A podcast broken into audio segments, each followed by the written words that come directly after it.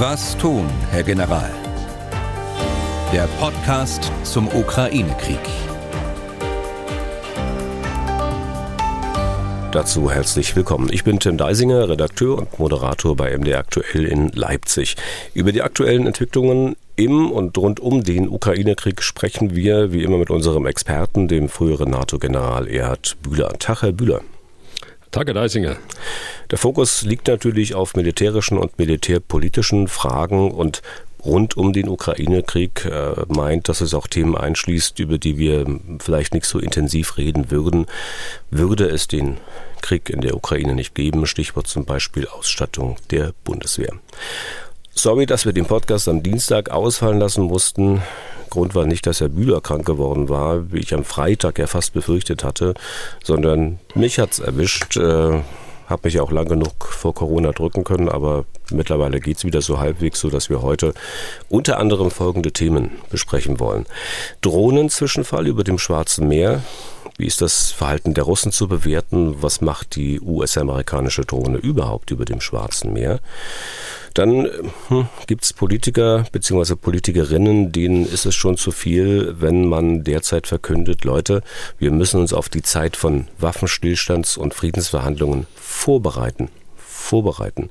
Der das fordert, ist Wolfgang Ischinger, war unter anderem mal deutscher Botschafter in den USA und auch Chef der Münchner Sicherheitskonferenz. Was will Ischinger und wieso ist Agnes Strack-Zimmermann dagegen? Und Hörerfragen beantworten wir natürlich auch. Wir zeichnen auf am Freitag, 17. März 2023, wieder so gegen halb zwölf. Bevor wir auf die aktuelle Lage in der Ukraine schauen und auf aktuelle Meldungen nochmal zwei Sätze zur Folge 96. Das ist schon ein paar Folgen her. Wir haben heute Folge 100. In 96, da ging es am Anfang weil Sie, Herr Bühler, zu diesem Zeitpunkt der Aufzeichnung gerade in Sarajevo waren, um den Bosnienkrieg in den 1990er Jahren, zu dem, was wir dazu Ende Februar im Podcast gesagt oder eben nicht gesagt haben, äh, hatten wir eine Mail von einem Herrn aus Berlin und Sie, Herr Bühler, die, Sie haben sich ausdrücklich gewünscht, dazu heute mal noch was sagen zu können. Ja, Sie haben ja das Reisetagebuch wieder aufgeschlagen damals, als ich vor drei Wochen in, in Sarajevo war.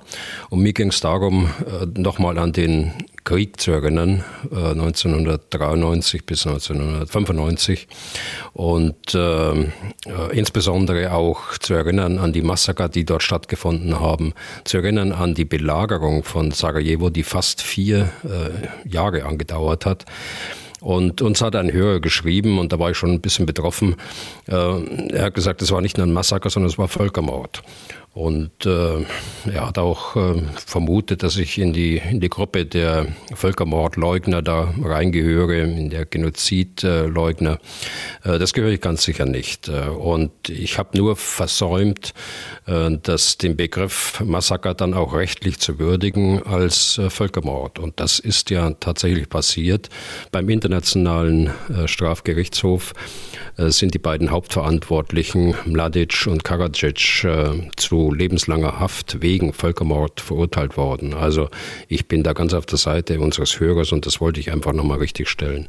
Ja. Auf der anderen Seite, äh, da ist ein Satz noch dazu, auf der anderen Seite muss man auch wissen, dass es schon eine Fraktion der Völkermordleugner gibt auf dem Balkan und auch bei uns.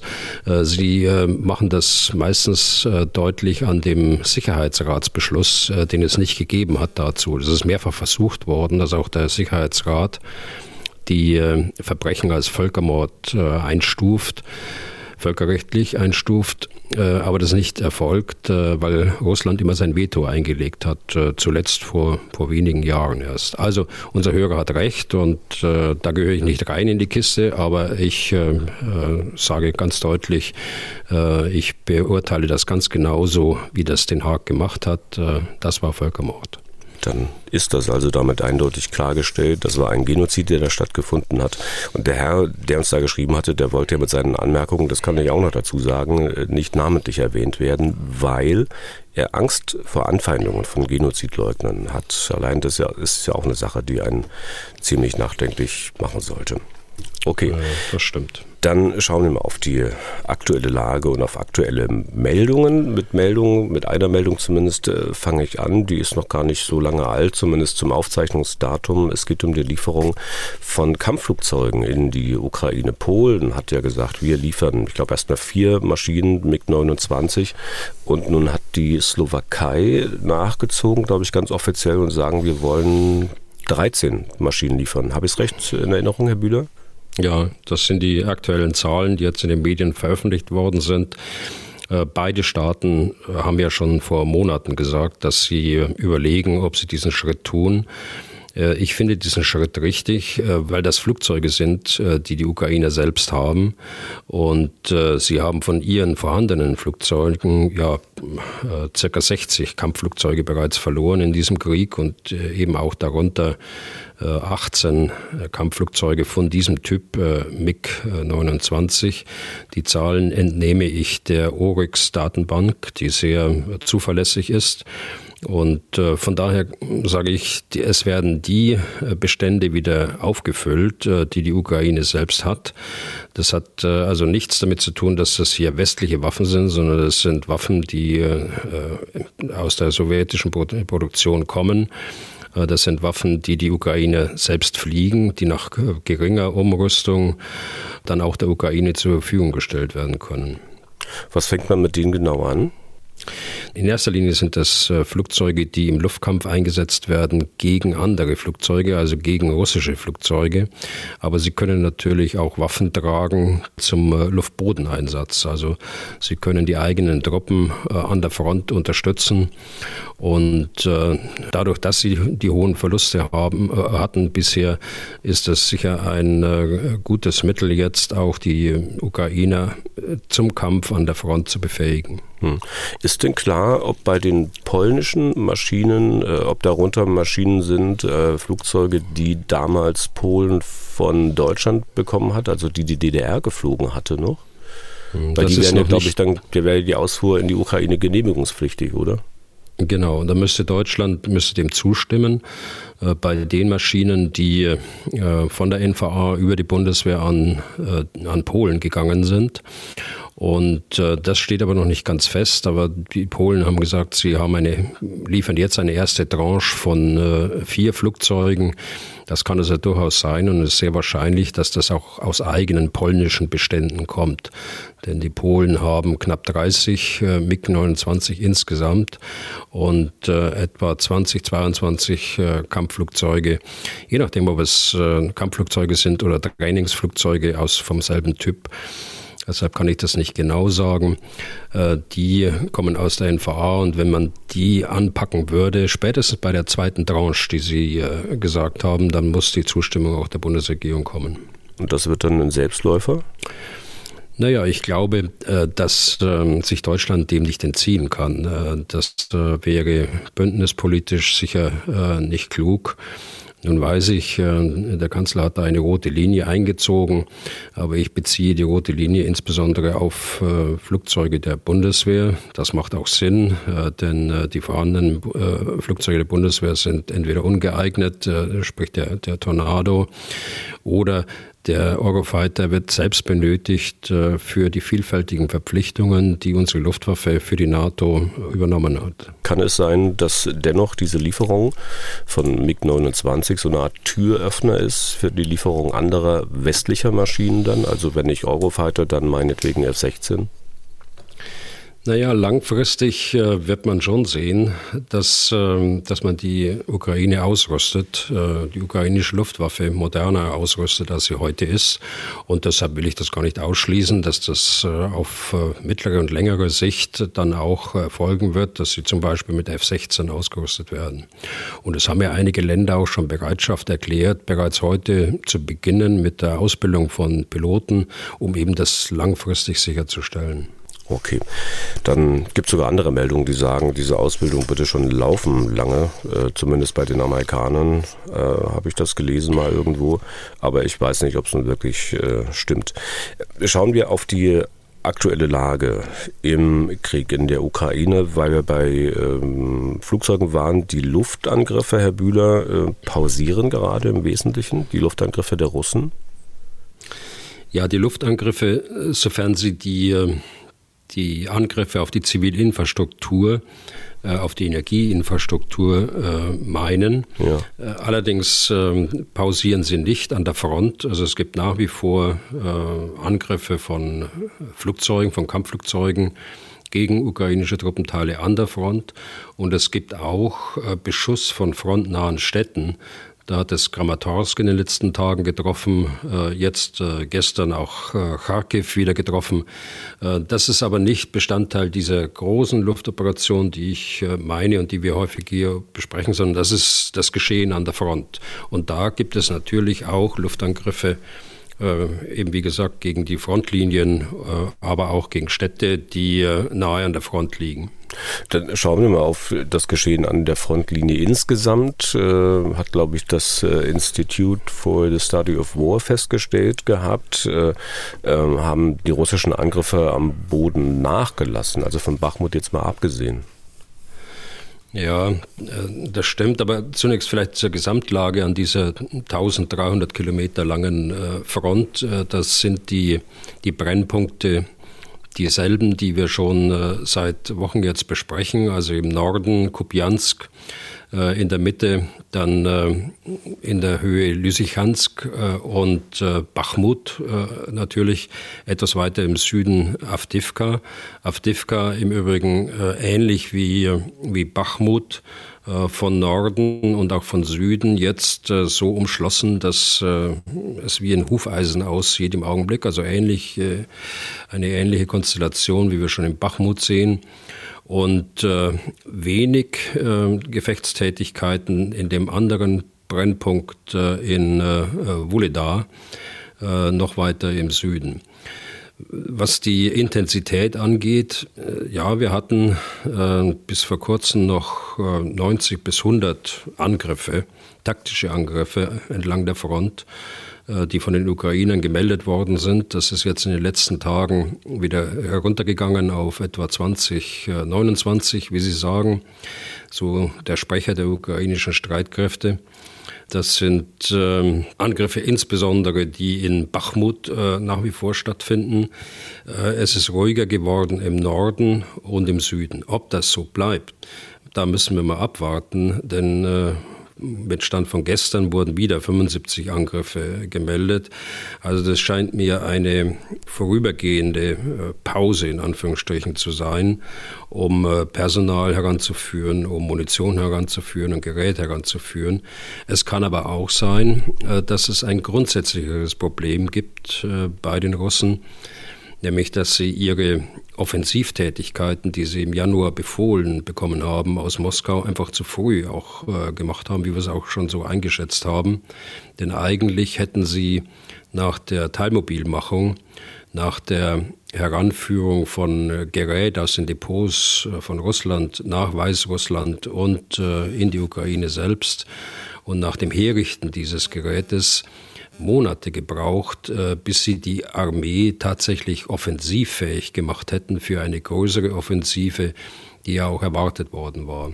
Das scheint äh, nicht der Fall zu sein. Wir werden sehen in den nächsten Wochen, wie das äh, weitergeht, ob da noch mehr Druck gemacht werden kann auf die russische Armee und die ganzen Milizen, die da mit ihr kämpfen. Oder ob es so ist, dass die, die äh, Offensivfähigkeiten äh, mittelfristig und auch noch etwas längerfristig äh, tatsächlich eingeschränkt sind und bleiben. Hm. Die Verluste der Russen scheinen offenbar weiter immens zu sein. Die Ukrainer haben jetzt mal wieder eine gar vierstellige Zahl genannt, 1040 Russen, die man an einem einzigen Tag außer Gefecht gesetzt haben will. Über die eigenen Verluste, also die ukrainischen Verluste, schweigt man aber nach wie vor oder haben Sie da Zahlen? Nein, äh, da gibt es ja nur Schätzungen und äh, an diesen Spekulationen will ich mich äh, eigentlich ungern mehr beteiligen, ähm, weil man es tatsächlich nicht nachvollziehen kann, wie die Zahlen zustande kommen. Aber die Ukraine sagt dazu nichts, konsequent, äh, eigentlich während des gesamten Krieges hinweg. Ähm, gibt es einige Dinge, bei denen sie sehr konsequent sind und nicht sagen, zum Beispiel auch ähm, auf äh, Angriffe mit Drohnen äh, auf russisch besetztes Gebiet zunächst mal, auf die Krim, so wie es offensichtlich auch äh, in den letzten Tagen wieder stattgefunden hat, oder auch auf äh, russisches Kernland das auch äh, betroffen war in äh, den letzten Tagen. Da wird grundsätzlich nichts gesagt und ich glaube, das ist auch ganz gut so, dass man dort äh, stillhält und äh, sich konzentriert darauf, die Verluste der Russen aufzuzählen die Moral einfach der Menschen und die der Gesamtbevölkerung meine ich jetzt, äh, die ist äh, sehr wichtig und äh, man würde es wahrscheinlich gefährden, wenn man zu stark auch die eigenen Verluste betont. Hm. Das was ist, man aber, äh, es ist leider so. Ja. Was man aber auf ukrainischer Seite sehr wohl wahrnehmen kann, zumindest interpretiere ich das so, ist ja eine mittlerweile richtig zur Schau gestellte Einigkeit zwischen politischer und militärischer Führung der Ukraine bei der Frage Bachmut halten oder aufgeben. Ganz ehrlich, ich mag nicht so recht an so viel Einigkeit glauben, vor allem nicht bei dieser Frage, bei der es ja auch um das Leben vieler, vieler ukrainischer Soldaten geht. Ja, ich meine, es hat in den, in den letzten Wochen ganz sicher äh, Gespräche gegeben und Diskussionen gegeben über den weiteren Weg zwischen der politischen und der militärischen Führung. Ich habe das ja als völlig normal bezeichnet, dass man eine solche operative Diskussion auch mal führt. Aber es ist nicht so. Äh, und Ihre Bedenken, die haben Sie ja gemeinsam mit einigen anderen, äh, die über den Krieg schreiben. Es ist aber nicht so aus meiner Sicht, äh, dass man, wie kürzlich eine Zeitung schrieb, dass ähm, der Präsident äh, den Oberbefehlshaber äh, hat sagen lassen, dass man jetzt äh, Bachmut äh, weiter verteidigt. So nach dem Motto, es ist ihm befohlen worden und äh, er hat das äh, dann geschluckt und, und macht sich das zu eigen. Ich glaube, dass das ähm, an der Persönlichkeit von General Saluschny vorbeigeht. Er ist ja durchaus ein, ein, ein äh, bekannter, angesehener äh, Mann in, in der Ukraine und ähm, durchaus auch eigenständig äh, im Urteil. So schätze ich ihn jedenfalls ein und äh, glaube nicht, dass er entgegen seiner Überzeugung äh, eine, eine politische Weisung dort äh, einfach eins zu eins äh, weitergibt. Äh, das ist schon eine Abwägung. Darüber haben wir ja auch schon mal gesprochen. Es ist schon eine Abwägung, die hier stattgefunden hat zwischen Zeit und der Möglichkeit, den Russen möglichst viele Verluste zuzufügen und hat das abgewogen gegen die eigenen Verluste, die man möglicherweise und ganz sicher auch in Bachmut hat. Und das hat zu der Einschätzung geführt und auch zu der Entscheidung geführt, dass man die, die Stellungen in Bachmut weiter hält auf äh, eine Zeit. Ich kann es nicht sagen. Äh, die, das Ausweichen ist vorbereitet. Das steht ja fest. Die Stellungen äh, weiter im Westen sind gut ausgebaut. Und die Alternative, dass man dort ausweicht in diese neuen Stellungen, die ist ja nach wie vor da. Zu Bachmut mal noch zwei Hörerfragen. Es geht eigentlich immer um die Frage, warum es dort so ist, wie es ist, warum dort so erbittert gekämpft wird. Allerdings einmal aus ukrainischer und einmal aus eher russischer Perspektive. Wir fangen mal mit der ukrainischen an. Ein Herr aus dem Saarland, der anonym bleiben will, möchte wissen, wird Russland vielleicht absichtlich zu dieser Schlacht um Bachmut angestachelt, um an einem anderen Ort überraschend zuzuschlagen? Stichwort Frühjahrsoffensive der Ukraine. Ich kann mir nicht vorstellen, dass der ukrainische Generalstab hier nicht massivst gegensteuern würde, sollte Zelensky ohne Grund diese Stadt um jeden Preis verteidigen wollen. Ja, den, also den zweiten Teil, glaube ich, haben wir jetzt gerade schon besprochen. Da muss man ähm, nichts sagen. Ich denke auch, dass äh, der General Saluschny da, wie, ich, wie gesagt, ein eigenständiges Urteil hat. Und äh, das hat er sicher auch gegenüber dem Präsidenten auch gesagt. Ich glaube aber, dass er überzeugt ist von dem Ergebnis dieses Abwägungsprozesses. Wer hat äh, die Russen angestachelt zu Bachmut? Ähm, ich glaube, den Russen ist es aus Moskau befohlen worden, äh, Bachmut zu nehmen. Und äh, das Datum kann man ja äh, sehr genau eigentlich beziffern. Es war Mitte September, dass der erste Termin gesetzt worden ist. Und der zweite Termin, äh, der jetzt im Januar dann gesetzt worden ist, war Mitte März. Und wir haben jetzt Mitte März. Das war also eine politische Entscheidung. Dazu kommt, dass äh, die Diskrepanz zwischen der Wagner-Söldnertruppe und der russischen Armee und äh, die pausenlosen Anfeindungen und äh, Diskussionen darüber äh, auch die Wagner-Truppe insbesondere äh, motiviert und äh, ihren Führer dort in Bachmut endlich den Erfolg äh, zu erzielen, um der russischen Armee zu zeigen, wir können das und ihr könnt es eben nicht. Aber auf der anderen Seite ist es schon so, äh, dass man auch aus russischer Sicht äh, das Binden der, der ukrainischen Kräfte auch im Blick hat. Äh, wenn man das nicht macht, dass man auf Bachmut jetzt weiter angreift, dann könnten die Ukrainer Kräfte dort aus dem Zentrum der Front rausnehmen und an anderer Stelle einsetzen, entweder dort zu verstärken oder auch um ihre lang geplante äh, Offensive dann auch tatsächlich durchführen zu können. Hm. Das geht ja in die Richtung der zweiten Frage, die ich Ihnen noch stellen wollte, und zwar von Rafael de Santana Nitz. Ähm, der äh, fragt sich sozusagen, ob die, die, die Fokussierung auf ähm, Bachmut äh, nicht aus einer gewissen Verzweiflung der russischen Seite herrührt. Äh, Zitat, vielleicht ist es ja so, dass die russischen Streitkräfte versuchen, ukrainische Truppen hier zu binden, um ihnen nicht die Initiative zu überlassen, eine Gegenoffensive im Süden auf Melitopol zu starten. Denn sollte Melitopol befreit werden, könnte die Ukraine mit der Belagerung der Krim beginnen. Ist dieser Gedanke mhm. plausibel, will er wissen. Ich vermute mal, ja, ne? also was Sie gerade gesagt haben, das passt ja mit dem ganz gut zusammen. Also der zweite Teil äh, ist ja eigentlich dasselbe äh, wie in der ersten Frage äh, unseres äh, Hörers, der namentlich nicht genannt werden wollte, aus dem Saarland. Äh, die aber jetzt aus äh, russischer Perspektive. Und äh, das habe ich ja gerade gesagt, das haben sie sicher im Blick, äh, dass sie dort Kräfte binden.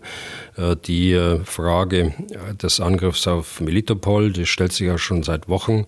Und äh, wenn man auf die Karte schaut, wäre das tatsächlich ein operatives Ziel. Äh, eine Art der Verzweiflung, ja, äh, das äh, kann man so sehen, vor allen Dingen, was die Wagner-Söldner angeht, die ja erhebliche Verluste gehabt haben, in fünfstelliger Größenordnung dort in, in Bachmut. Und die eben aus politischen Gründen auch Bachmut so stark angegriffen haben. Jetzt nachzulassen, das machen die nicht, das können sie nicht erlauben. Und insbesondere der Brigoschin, nicht der Führer der Wagner-Truppe. Okay. Zu Bachmut gibt es noch viele weitere Fragen, unter anderem äh, die eines Hörers, der auch anonym bleiben möchte. Äh, Im Grunde möchte er wissen, wie die Ukrainer einen solchen Stellungskrieg dort organisieren.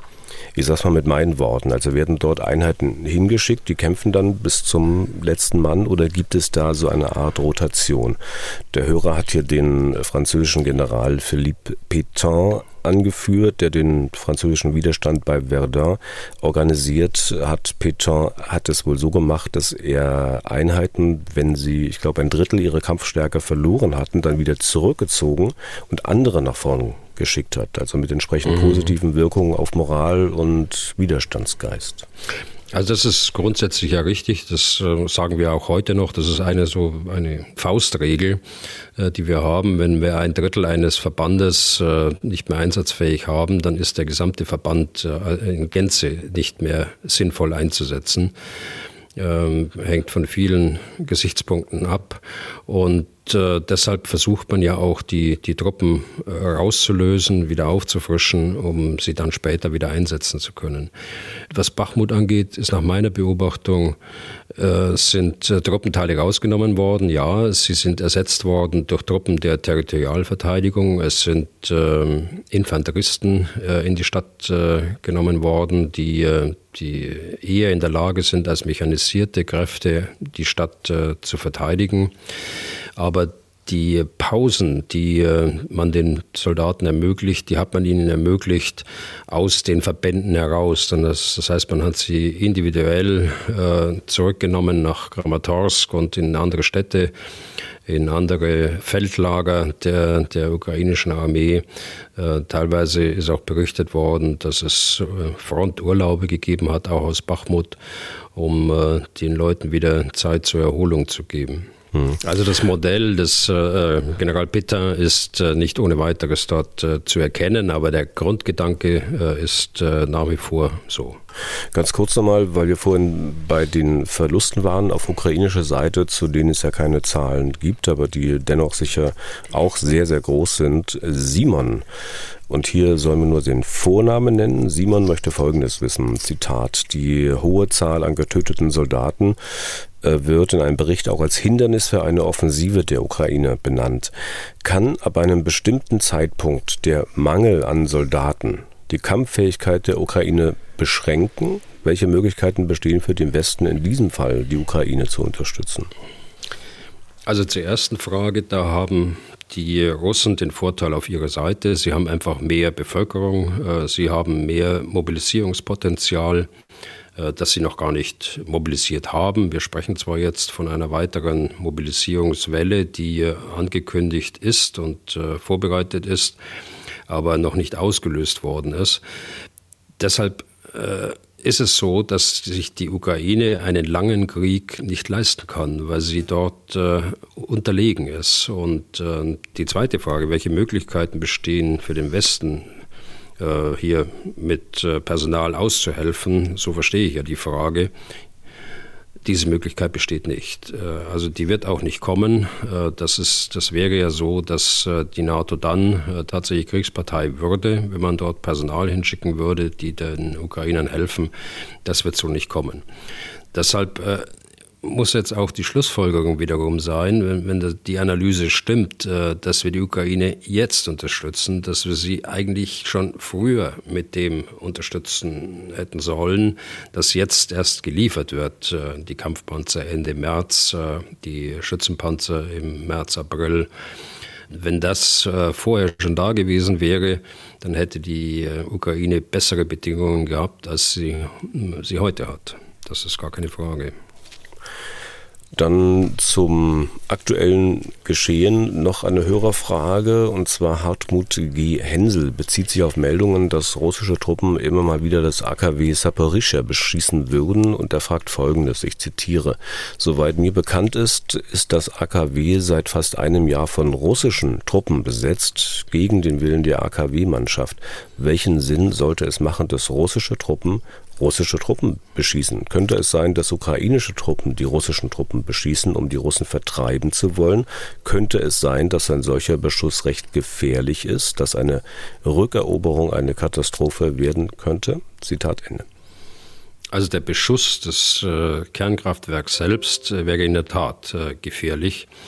Äh, die Meldungen aber, dass russische Truppen das Areal, das ist ein großes Areal, äh, beschießen, ohne dass sie das äh, Kernkraftwerk getroffen haben, die sind schon relativ alt. Die hat es aber gegeben. Ähm, die werden allgemein eingeordnet als Operation unter falscher Flagge, dass man eben die Ukraine dann damit verdächtigt, dann die tatsächlichen Angriffe durchgeführt zu haben. Das aber, liegt aber Monate zurück. Es ist äh, auch so, dass die Ukraine, Ukrainer das Areal beschießen, allerdings mit äh, Präzisionswaffen, weil die Russen auf dem großen Areal der, des Kernkraftwerkes äh, auch Stellungen haben. Stellung der Artillerie, sie haben dort äh, Raketenwerfer eingesetzt und äh, diese sind äh, getroffen worden. insofern stimmt es, dass auch die Ukraine im Umfeld des AKW dort geschossen hat. Umso mehr kommt es darauf an, dass man diesen Gedanken äh, weiterverfolgt, dass man das äh, AKW grundsätzlich äh, großräumig aus dem Kampfgeschehen rausnimmt und dass dort wie äh, von der äh, Internationalen Atomenergiebehörde vorgeschlagen, dass man dort praktisch eine eine äh, Zone äh, definiert, in der nicht gekämpft werden darf und äh, die auch nicht beschossen werden kann. Das kann natürlich nur in Verhandlungen zwischen den Kriegsparteien moderiert eben durch die Atomenergiebehörde oder durch die VN passieren. Das ist noch nicht erfolgt.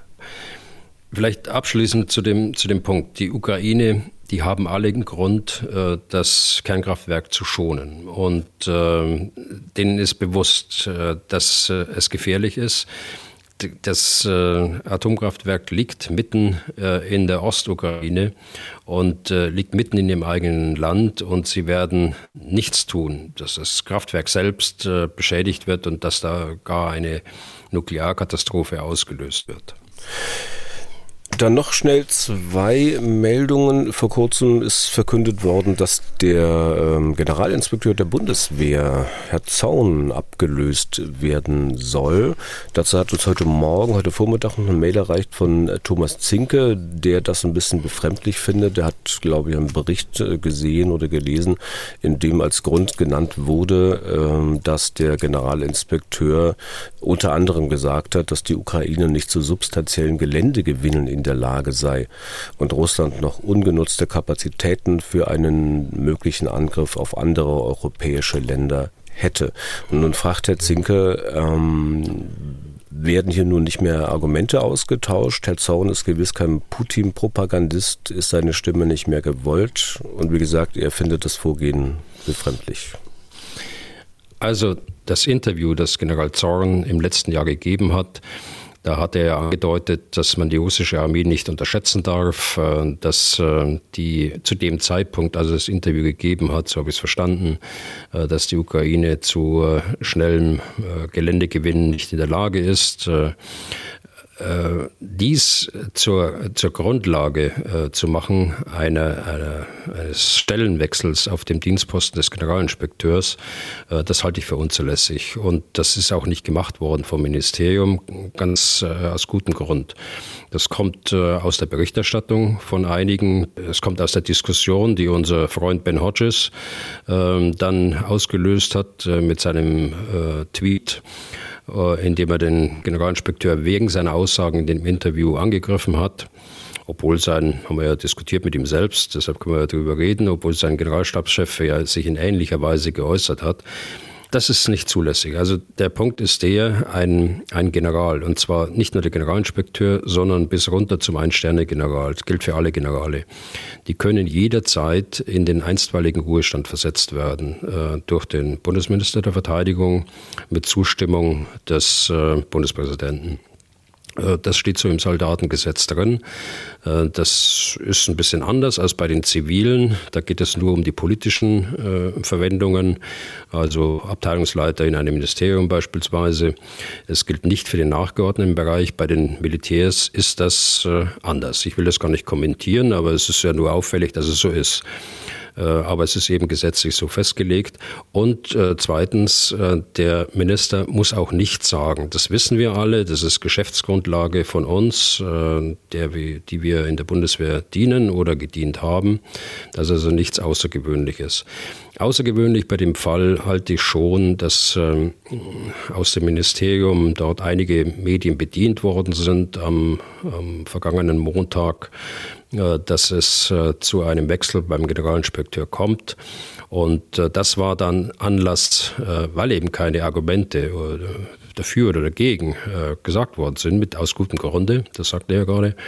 Das war eben Anlass, dann zu spekulieren, was könnte denn der Grund sein. Also, General Zorn war fünf Jahre Generalinspekteur der Bundeswehr. Äh, er hat äh, insgesamt vier Ministern jetzt gedient und der neue Minister hat entschieden, dass es jetzt einen Wechsel geben soll.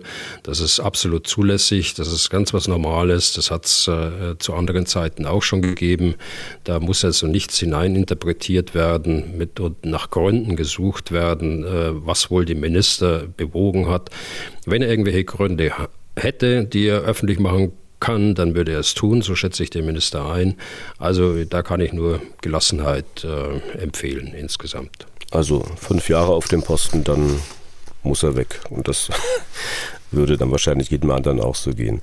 Ähm, NATO, da war noch eine Meldung, äh, auch in dieser Woche, ähm, der Beitritt von Finnland äh, rückt nun offenbar in greifbarer Nähe, ne? Ja, äh, das hoffen wir jetzt alle. Äh, warten wir mal ab, was heute Abend dann auch berichtet wird darüber. Der finnische Präsident ist heute in Ankara. Er wollte selbst hingehen, weil äh, offensichtlich so ist die Erwartung, Präsident Erdogan grünes Licht gibt für Finnlands NATO-Beitritt. Es ist etwas schade, dass die beiden nordischen äh, Länder, Schweden und Finnland, nicht gemeinsam der NATO beitreten können. Bei Schweden gibt es nach wie vor Vorbehalte der Türkei. Und äh, ich hoffe, dass sich die nach den Wahlen dann auflösen und dass Schweden dann nach den Wahlen äh, nachziehen kann. Okay. Und äh, ich vergesse, letzte Sache in der Abteilung äh, aktuelles Geschehen, aktuelle Meldungen, ähm, ist Ihnen Neues untergekommen in Sachen Nord Stream 2, dass die Segelyacht nicht in Wieg auf dem Dars gewesen sein soll, so wie wir es ja im letzten Podcast besprochen hatten, sondern in Wieg auf Rügen. Ähm, ändert ja an der Gesamtsicht auf die Dinge eher nichts, oder? Nein, es ändert überhaupt nichts. Es ändert auch in meiner Meinung nichts, was ich schon gesagt habe. Es ist überhaupt nicht hilfreich, Details einer Ermittlung äh, durchzustechen und äh, zu veröffentlichen, gerade in diesem angespannten, dieser angespannten Situation. Ähm, dann diese Meldungen führen zu Spekulationen, sie führen zu Diskussionen, die keinen weiterbringt.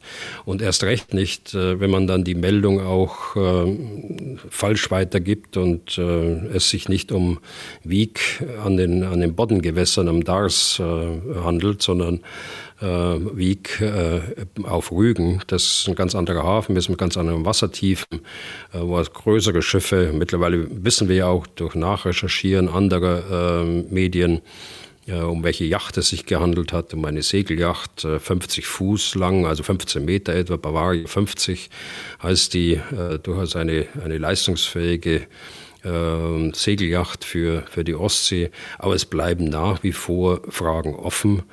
Und äh, man sieht es ja an den Diskussionen, die auch in den Medien von Zeit zu Zeit wieder hochkommen. Und das wird genau genutzt äh, vom, vom Kreml für seine Informationsoperationen. Und äh, das ist alles nicht zielführend. Ich äh, würde mir wünschen, dass man geheime Dinge und äh, der verantwortliche Journalist sagt ja im Bericht äh, aus äh, Berlin am vergangenen Sonntag, äh, es sind geheime Sachverhalte, ja, dann soll man sie auch geheim lassen und äh, soll in Ruhe abwarten und in Ruhe ausermitteln und äh, dann kann man das Ganze insgesamt zu bewerten. Hm. Da kann ich jetzt als Journalist, glaube ich, nicht ganz zustimmen. ähm. Nein, aber muss das ja auch nicht. Müssen wir ja. nicht der Einzige. Das ist aber meine Sichtweise auf das Ganze.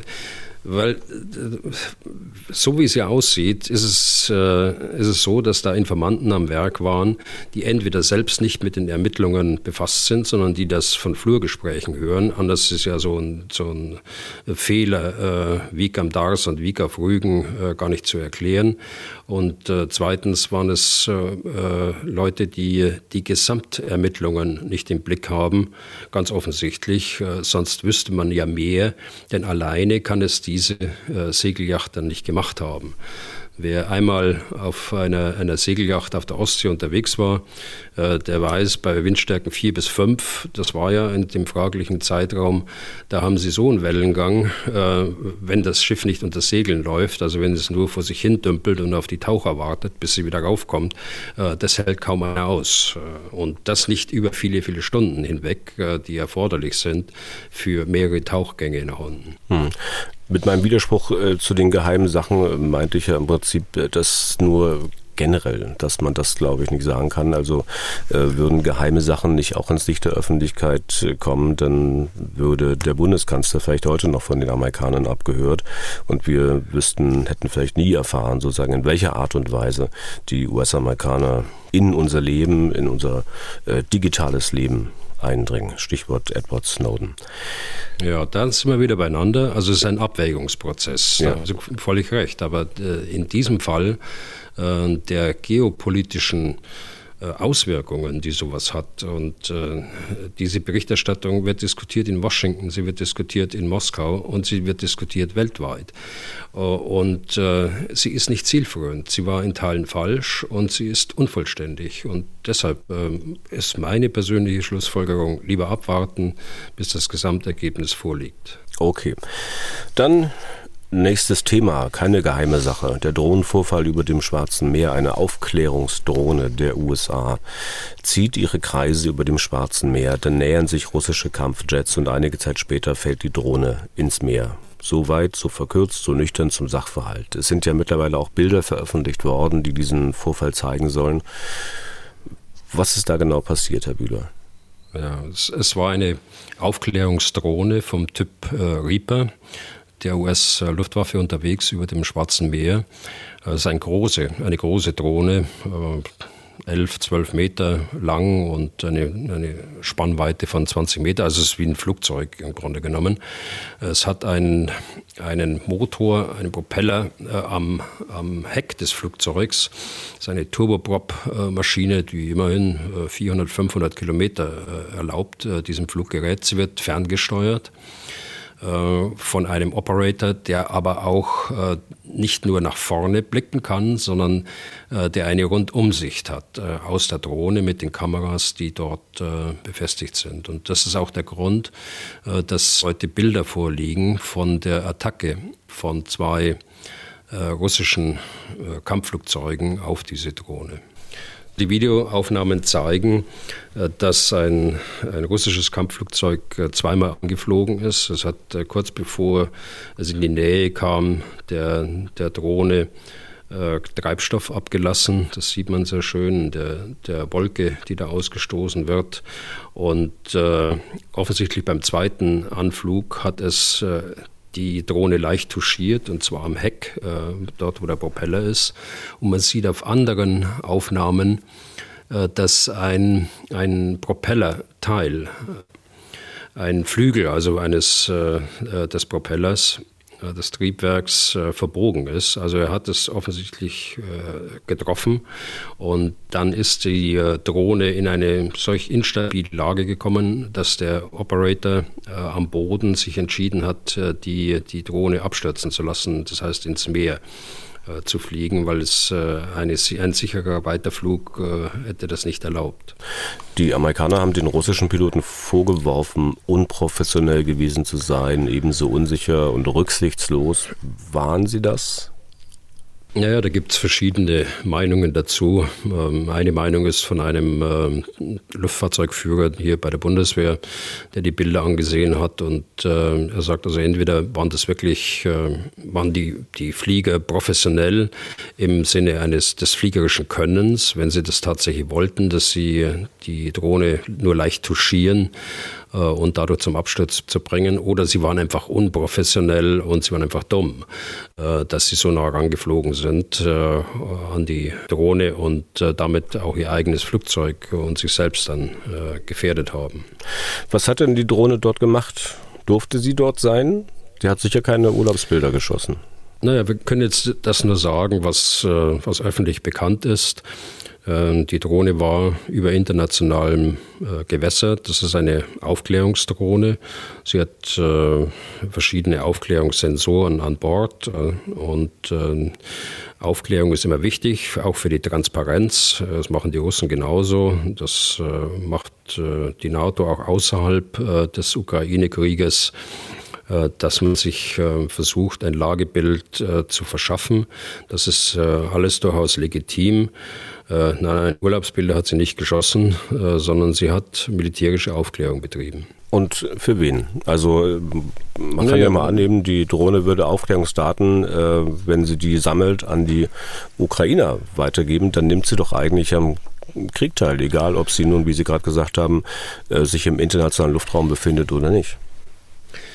Also zunächst hat sie Aufklärung betrieben für Amerikaner und damit auch für die NATO.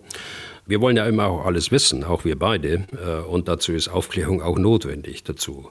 So, dass die, äh, bestimmte Lageinformationen, äh, so ist der Fachbegriff, Lageinformationen an die Ukraine dann über die Geheimdienste im Austausch weitergegeben werden, äh, das ist nicht auszuschließen, äh, das, davon ist sogar auszugehen. Aber was ausgeschlossen ist, äh, aus meiner Sicht, ist äh, das Zieldaten. Und das ist jetzt der, der Gegenbegriff zur Lageinformation, also Zielinformationen an die Ukraine weitergegeben werden. Das wäre tatsächlich dann, dann wäre man Teil äh, des Entscheidungsprozesses, das letztlich äh, zum Waffeneinsatz führt. Und äh, das halte ich für ausgeschlossen. Aber die Lagebilder, die man möglicherweise weitergibt, die tragen doch auch zur Entscheidungsfindung bei. Wo ist jetzt der Unterschied? Natürlich tragen die zur Entscheidungsfindung bei, aber nicht zum unmittelbaren Waffeneinsatz. Sie tragen dazu bei, die Potenziale zu erkennen. Äh, sie tragen dazu bei, dass man äh, weiß, äh, wie viele Schiffe auf dem Schwarzen Meer unterwegs sind, russische Schiffe, russische Kriegsschiffe, die die Ukraine bedrohen. Aber das ist ein Unterschied. Äh, also ich äh, sage so, jetzt ist das Schiff bei Koordinate sowieso sowieso und äh, jetzt könnt ihr schießen und das Schiff treffen und ausschalten. Das ist ja ein, auch nicht eine Augenblickstätigkeit, sondern das ist, da muss man ja lange dranbleiben mit der Aufklärungsdrohne, damit man auch den Waffeneinsatz und das Aufklärungsergebnis und die Bewegung des Schiffes dann auch synchronisieren kann. Und äh, das, wie gesagt, das halte ich für ausgeschlossen. Was das, macht ihr denn ja. so sicher, dass die Drohne keine solchen Daten an die Ukraine liefert oder geliefert hat? Naja, das macht mich sicher, weil es von oberster Stelle, äh, vom Präsidenten, vom Oberbefehlshaber, jetzt bei den Amerikanern, äh, kommt, dass wir keine Kriegspartei werden wollen. So, und das wird in äh, Einsatzregeln äh, umgesetzt an die, an die Soldaten, äh, auch an die Operateure, die äh, dann vor Ort sitzen und diejenigen, die entscheiden über einen Aufklärungseinsatz, diejenigen, die entscheiden über die Weitergabe von Aufklärungsergebnissen. Und äh, da bin ich mir sehr sicher, äh, bei allen westlichen Armeen, wenn eine solche Entscheidungslage da ist, äh, dann wird auch nicht offensiv äh, versucht, äh, diese Entscheidungslage zu unterlaufen. Dann gehen wir mal von Seiten der Reaktion an das Thema ran. Also wenn die Drohne nur dort oben war, um weiß nicht, sich zu sonnen, dann würde ich nachvollziehen können, äh, wenn sich der Amerikaner bis zum Äußersten empören, wenn die Russen dann anfliegen und die möglicherweise äh, in der Konsequenz dann zum Absturz äh, bringen. Aber die Amerikaner empören sich gar nicht bis zum Äußersten. Die Sachen unprofessionell, unsicher, rücksichtslos. Das sind so Attribute, die sie halt verwenden. Das sieht mir jetzt eher nach Runterspielen aus. Auf russischer Seite übrigens auch. Ja, das Runterspielen äh, kann man auch in, in Deeskalation äh, übersetzen. Oder andersrum, man will keine Eskalation äh, dieses Zwischenfalls haben. Das ist übrigens äh, nicht das erste Mal. Äh, die Amerikaner haben eine Drohne des gleichen Typs verloren. Ich glaube, es war der gleiche Typ äh, in der Meerenge Bab el-Mandeb vor einigen Jahren. Die, der Iran hat die abgeschossen. Und äh, da war es äh, ähnlich. Äh, Deeskalation äh, lieber verzichten auf eine solche Aufklärungsdrohne, als äh, Eskalation herbeizuführen. Und das ist richtig. Ähm, wir hören ja auch immer wieder Warnungen sozusagen, dass solche Vorfälle dazu beitragen könnten, dass die Lage eskaliert. Äh, wie sehen Sie das? Ist das wirklich so? Ich meine, ähm, ich nehme mal das, was Sie immer wieder betont haben, auch jetzt gerade wieder, dass man äh, versucht, klug und besonnen zu reagieren, auch auf westlicher Seite. Wenn dem so ist, dann dürfte da ja eigentlich gar nichts passieren. Also waren ja keine Kampfjets, die sich da gegenseitig beschossen haben. Ja, also von klug und besonnen kann ja nicht die Rede sein, wenn man das Verhalten der russischen Flugzeugbesatzungen anschaut. Wenn Sie jetzt auf die westlichen Besatzungen von, äh, von Kampfflugzeugen im Zuge des äh, Air Policing beispielsweise im Baltikum anspielen, da ist es wirklich so, und davon habe ich mich auch selbst überzeugen können, äh, als ich noch im aktiven Dienst war, diese Piloten, das waren in dem Fall Piloten der Luftwaffe, und äh, nicht äh, Piloten von anderen Bündnispartnern, also unsere eigenen. Äh, das ist schon bemerkenswert, äh, wie die an so einen Auftrag rangehen und äh, wie sie dann auch damit umgehen und mit welcher Ruhe sie dann hinterher über, äh, darüber berichten. Es war an einem Tag ähm, in Estland, Da sind an einem Tag äh, sind dreimal äh, die Eurofighter gestartet in Alarmstarts und äh, haben russische Flugzeuge, die ohne Transponder geflogen sind, abgefangen und haben sie dann begleitet äh, durch den internationalen Luftraum dort im finnischen Meerbusen, der sehr eng ist und äh, sehr stark äh, von Zivilverkehr auch beflogen wird. Und da ist es eben gefährlich, wenn die äh, Flugzeuge ohne Transponder fliegen. Und äh, da muss man schon sagen, äh, da habe ich allen Respekt vor den jungen Leuten, die dort oben in den Fliegern sitzen und diese Aufgabe wahrnehmen. Okay. Wir waren bei Drohnen. Ähm, vielleicht dazu noch eine höhere Frage. Auch in Deutschland beschäftigt man sich natürlich mit Drohnenabwehr. Andreas Hübner aus Senftenberg in der Niederlausitz, der hat uns Folgendes geschrieben. Ich lese mal vor. Das Fraunhofer Institut für angewandte Festkörperphysik entwickelt und testet gerade eine HD-Millimeter-Wellenkamera, die 3D-Radarbilder im W-Band, das ist von 75 bis 110 Gigahertz, erzeugt, um Drohnen aufzuspüren. Dieses W-Band durchdringt Regen, Schnee, Staub, Nebel. Die Bilder können in Millisekunden über eine Datenbank einem genauen Drohnentyp zugeordnet werden, der dann gegebenenfalls mittels Störstrahlung vom Kurs abgebracht oder unschädlich gemacht werden kann. Entwickelt wurde diese Technologie, die über mehrere hundert Meter funktioniert, um Großveranstaltungen, Kraftwerke, Staudämme und andere kritische Infrastruktur zu schützen. Meine Frage hierzu, von der Entwicklung eines Forschungsinstituts bis zum in diesem Fall Kriegseinsatz. Wie lange dauert es, wenn man das mit früheren Innovationen vergleicht? Also das ist schon eine sehr spezielle Frage und sie überfordert mich äh, schon ein Stück weit. Äh, und vor allen Dingen auch, äh, selbst wenn ich es wüsste, dann äh, würde ich, glaube ich, da über das Einzelprojekt nichts sagen wollen, weil ich nicht weiß, äh, wie die vertraglichen Verhältnisse sind und äh, ob man da öffentlich darüber reden kann. Tatsache ist aber, äh, Fraunhofer, die Fraunhofer Gesellschaft ist ein, hat äh, sehr leistungsfähige Forschungsinstitute, die äh, die Bundesregierung auch mitfinanziert. Auch der Verteidigungshaushalt trägt dazu bei, die Grundlagenforschung in bestimmten Bereichen zu finanzieren. Fraunhofer hat auch Einzelaufträge aus der, unserer Beschaffungsbehörde für die Entwicklung bestimmter Fähigkeiten. Ich weiß, man arbeitet wie auch bei anderen äh, Firmen äh, intensiv an der Abwehr der Drohnenbedrohung, auch im äh, zivilen Bereich, auf Flugzeuge, äh, auf Großveranstaltungen und dergleichen mehr. Aber ob man jetzt äh, diese Technologie, wie unser Hörer beschrieben hat, äh, die Millimeterwellentechnologie auch für militärische Zwecke nutzen kann, ja, vermutlich schon, aber ich kann nicht abschätzen, wann äh, die Technologie so weit sein wird, dass man sie tatsächlich auch äh, in einem Kriegsgebiet oder in einem Einsatz äh, auch verwenden würde. Okay. Und am Ende des heutigen Podcasts mal noch einen Blick auf eine Wortmeldung von Wolfgang Ischinger, dem früheren Chef der Münchner Sicherheitskonferenz. Der hat einen Artikel geschrieben, Überschrift Raus aus der Schockstarre. Da formuliert er am Anfang, dass es höchste Zeit ist, einen Friedensprozess für die Ukraine in Gang zu setzen und dass man sich eine unnötige Blöße geben würde, auf entsprechende Wünsche immer nur zu antworten. Die Voraussetzungen für Verhandlungen sind bis auf weiteres nicht gegeben.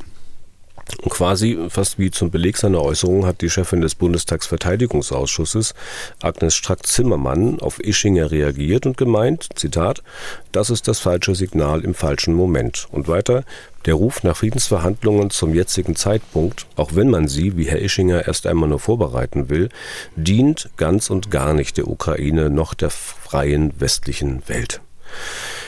So, Zitat Ende. Nun ist ja Herr Ischinger nicht irgendwer. Ischinger ist nicht Sarah Wagenknecht, neben der Frau Strack-Zimmermann vielleicht gerne mit schmerzverzerrtem Gesicht im Fernsehen sitzen kann, aber trotzdem bügelt sie diese Initiative so ab.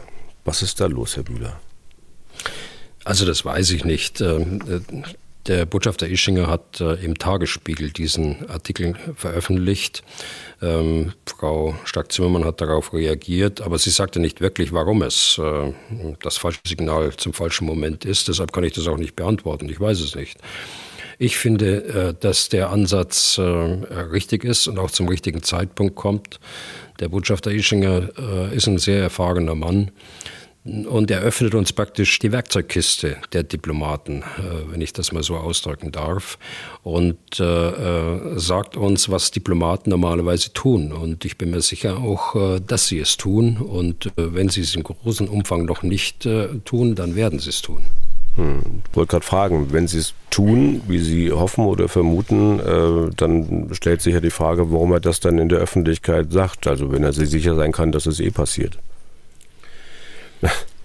Also er erklärt das eben und äh, insofern finde ich das richtig. Er äh, nimmt die, äh, die Beispiele äh, Dayton-Vertrag, äh, dann äh, Kosovo, das Ende der Luftoperationen, den Übergang zur Stabilisierungsoperation mit den ganzen Verhandlungen und mit den ganzen Vereinbarungen, die dort mit der serbischen Regierung getroffen worden sind.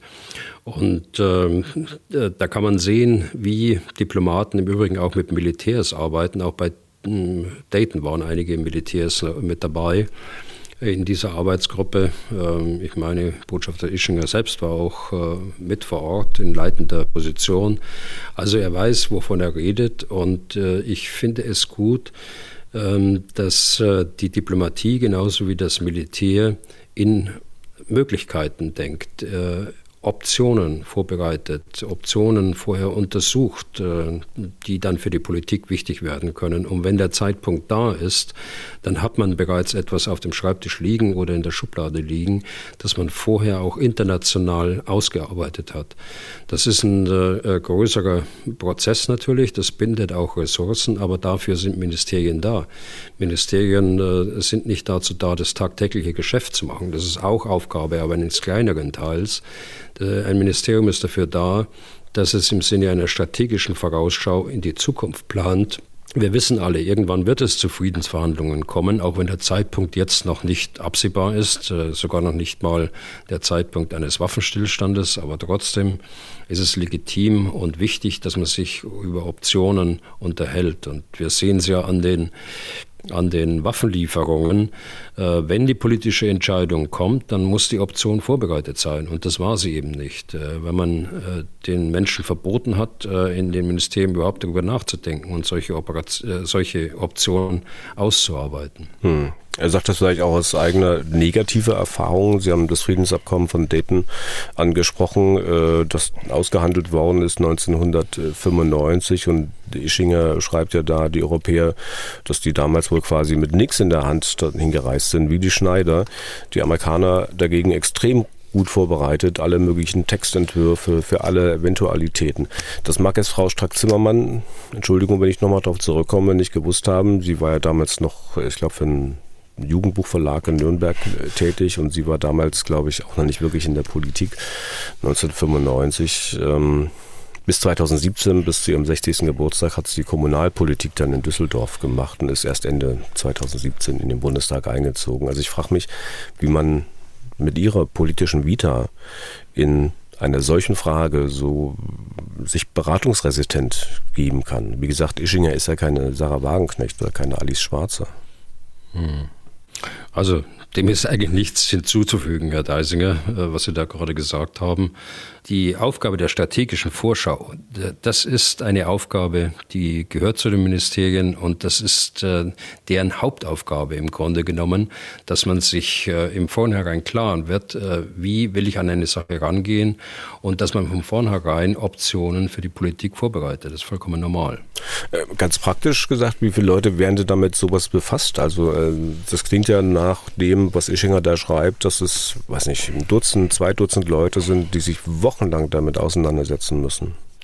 Naja, es ist schon so, dass sie da viele ähm, Fähigkeiten brauchen. Da brauchen sie Juristen, da brauchen sie äh, Wirtschaftsleute, da brauchen sie äh, äh, Militärs auch und andere Fachrichtungen, äh, kommt schon was zusammen. Aber äh, nochmal, äh, das ist eine Kernaufgabe und dann muss man eben andere äh, Aufgaben des täglichen Geschäftes niedriger priorisieren und das Personal vorübergehend in solche Aufgaben reinzusetzen.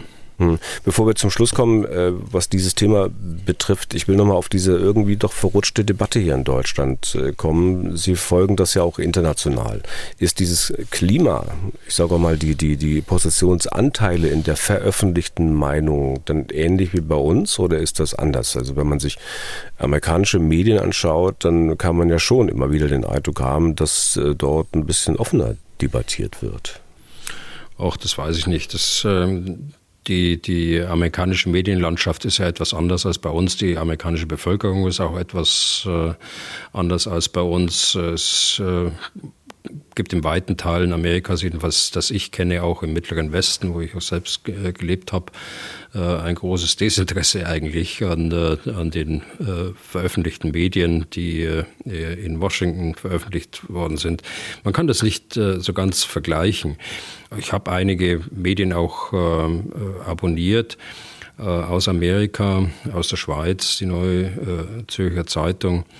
Äh, und ich nutze insbesondere zwei Pressespiegel, die ich auch empfehlen kann. Sie werden herausgegeben von der Bundeszentrale für politische Bildung. Der eine heißt eurotopics.net. Unter dieser Internetadresse ist auch abrufbar. Und man kann sich anmelden und bekommt es dann äh, jeden Tag äh, auf äh, die Mailbox.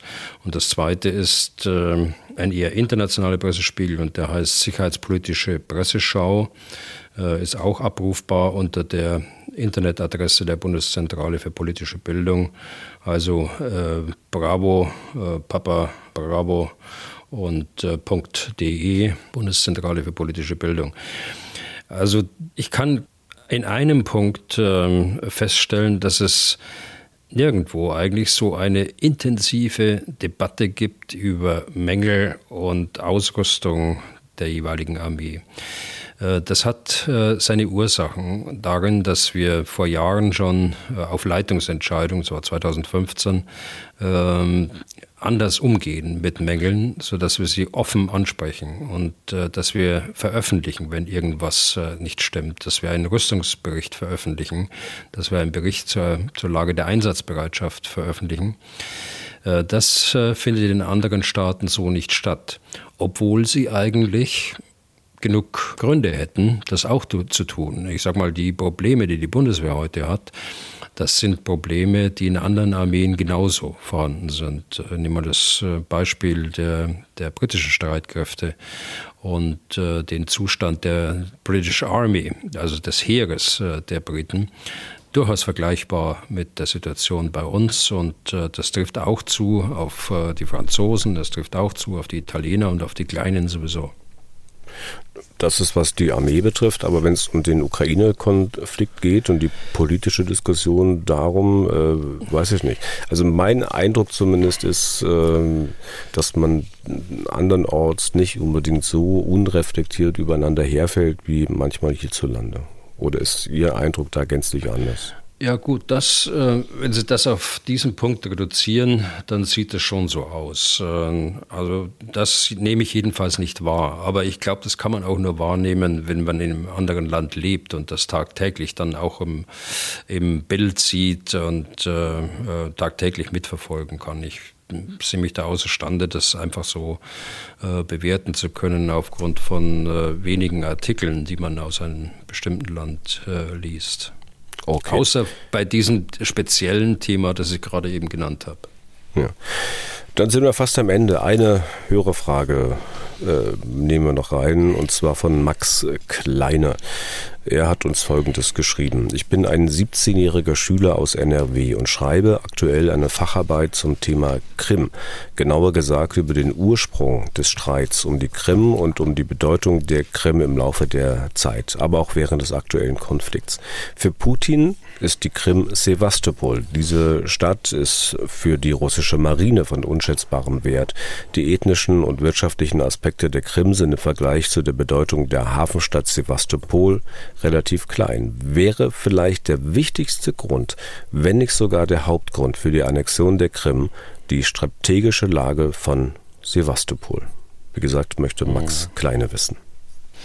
Also da spielen sicher eine ganze Reihe von Aspekten eine Rolle, wobei der von Ihnen, Herr Kleine, angesprochene Aspekt des äh, Militärischen ein wichtiger ist, äh, denn Sevastopol hat tatsächlich eine, eine ähm, wichtige strategische Funktion für die russischen Streitkräfte als Haupthafen der Schwarzmeerflotte.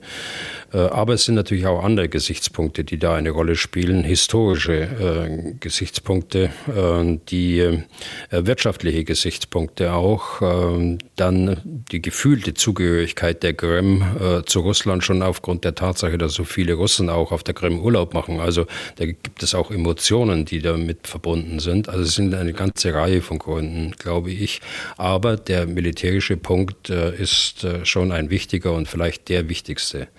Ich will vielleicht auch hier mal aufmerksam machen auf eine neue Veröffentlichung äh, des Zentrums für Militärgeschichte und Sozialwissenschaften der Bundeswehr. Sie haben gerade jetzt in den letzten Tagen, Ende Februar, äh, einen Wegweiser zur Geschichte wieder herausgebracht. Das ist eine Schriftenreihe.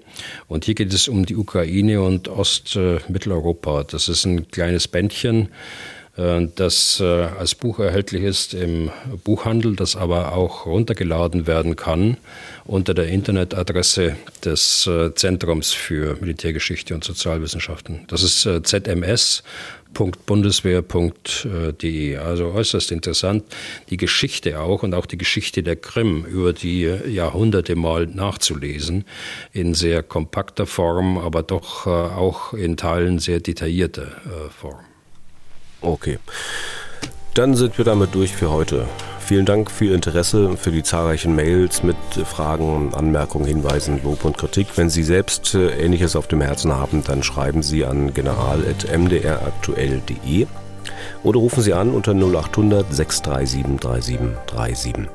Was tun, Herr General, gibt es auf mdr.de, in der ARD Audiothek und überall da, wo es sonst noch Podcasts gibt. Herr Bühler, nächste Folge ist für Dienstag geplant in der kommenden Woche. Bis dahin kommen Sie gut übers Wochenende und auf jeden Fall vielen Dank für heute. Ja, gern geschehen und bleiben Sie gesund oder werden Sie gesund, äh, wenn es noch nicht ganz der Fall ist. Und Sie bleiben es, Herr Bühler. Dankeschön. Was tun, Herr General? Der Podcast zum Ukraine-Krieg.